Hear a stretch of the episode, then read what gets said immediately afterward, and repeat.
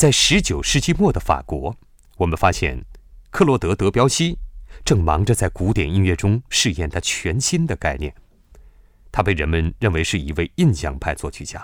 不过这并不是因为他给其他任何人留下了一个印象。之所以这样说，是由于他打破了当时人们认为作曲家所应该遵守的规则，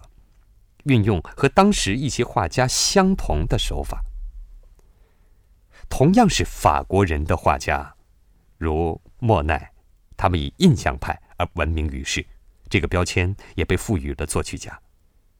画家们和作曲家们都希望通过一种更加自由的方式给予观众一个情绪和感受上的大致印象，而不是呈现一幅准确无误的反映出他们眼前景物的图片。以下是德彪西音乐中的一个例子。法语中翻译为“大海”，所以德彪西并非尝试去绘制一幅图画，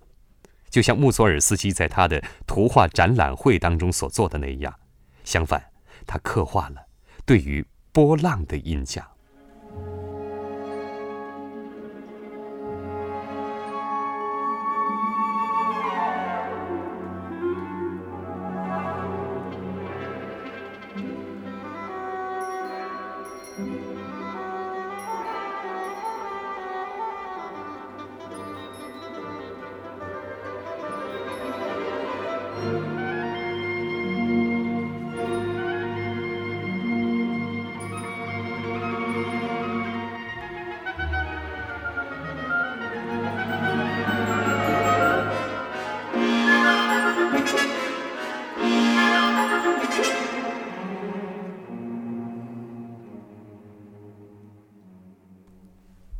德彪西既创作歌剧和大型乐队作品，